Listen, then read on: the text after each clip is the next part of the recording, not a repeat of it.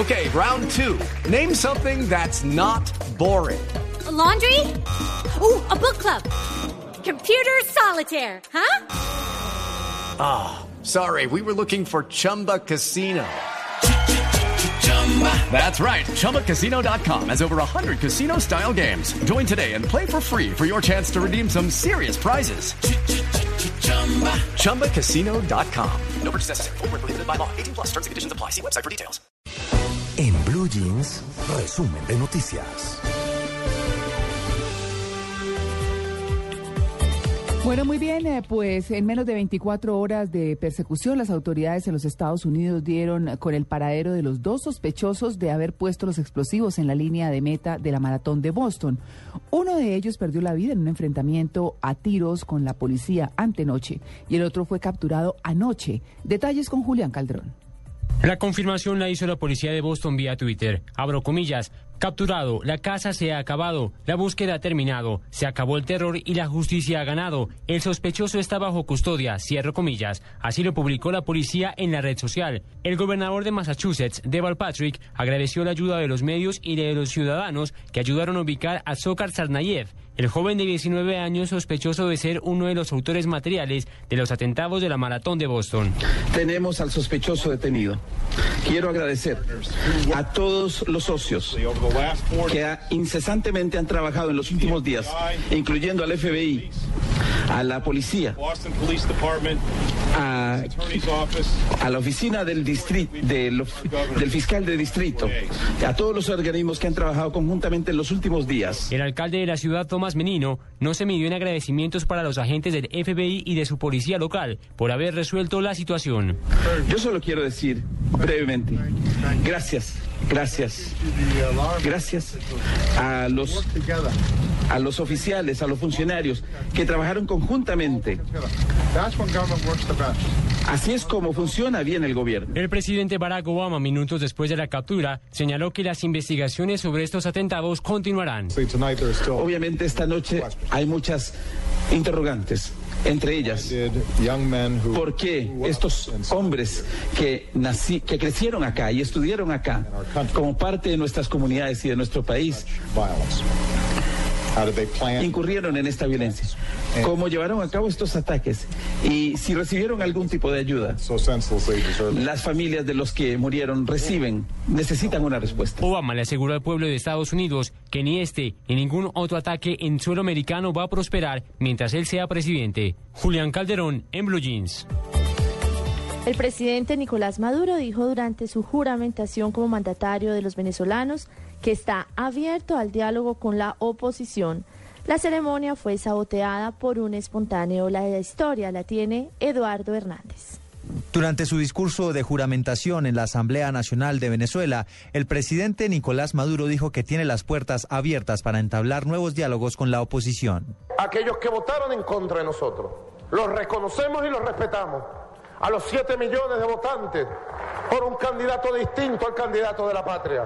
Los queremos, le decimos. Además, Nicolás Maduro habló de lo que sería su relación con Colombia. Se lo dije al presidente Santos. Ellos odian a Colombia.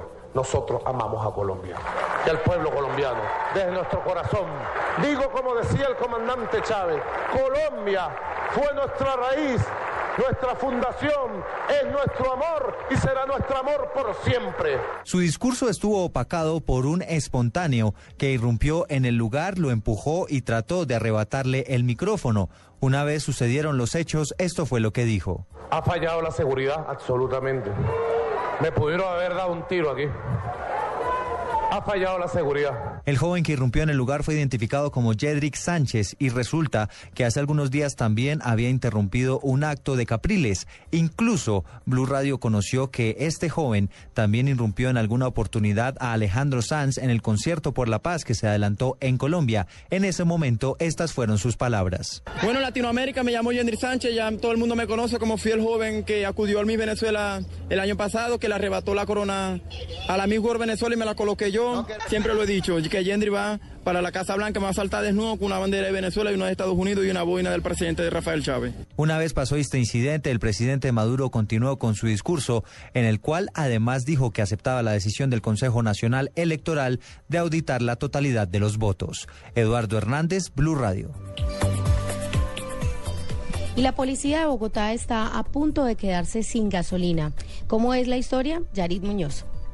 Según la denuncia presentada por el concejal Javier Palacio, una vez se venció el contrato de suministro de combustible a las más de 2.500 motocicletas y 970 carros que prestan seguridad en Bogotá, estos vehículos han tenido que ser tanqueados con menos del combustible que usualmente se les asigna. El concejal Javier Palacio. Que desafortunadamente la gerente del fondo Natalia de la Vega no hizo un contrato y en este momento no sabemos, primero, con qué recursos se están tanqueando las motos de la policía y lo que evidenciamos es que esto va a aumentar la crisis de la policía y de la seguridad. Una de las complicaciones que ha tenido que ver la policía luego de este asunto es que ya no están funcionando los 18 puntos de suministro que tenían tenían usualmente, sino que se han activado solamente cuatro de ellos.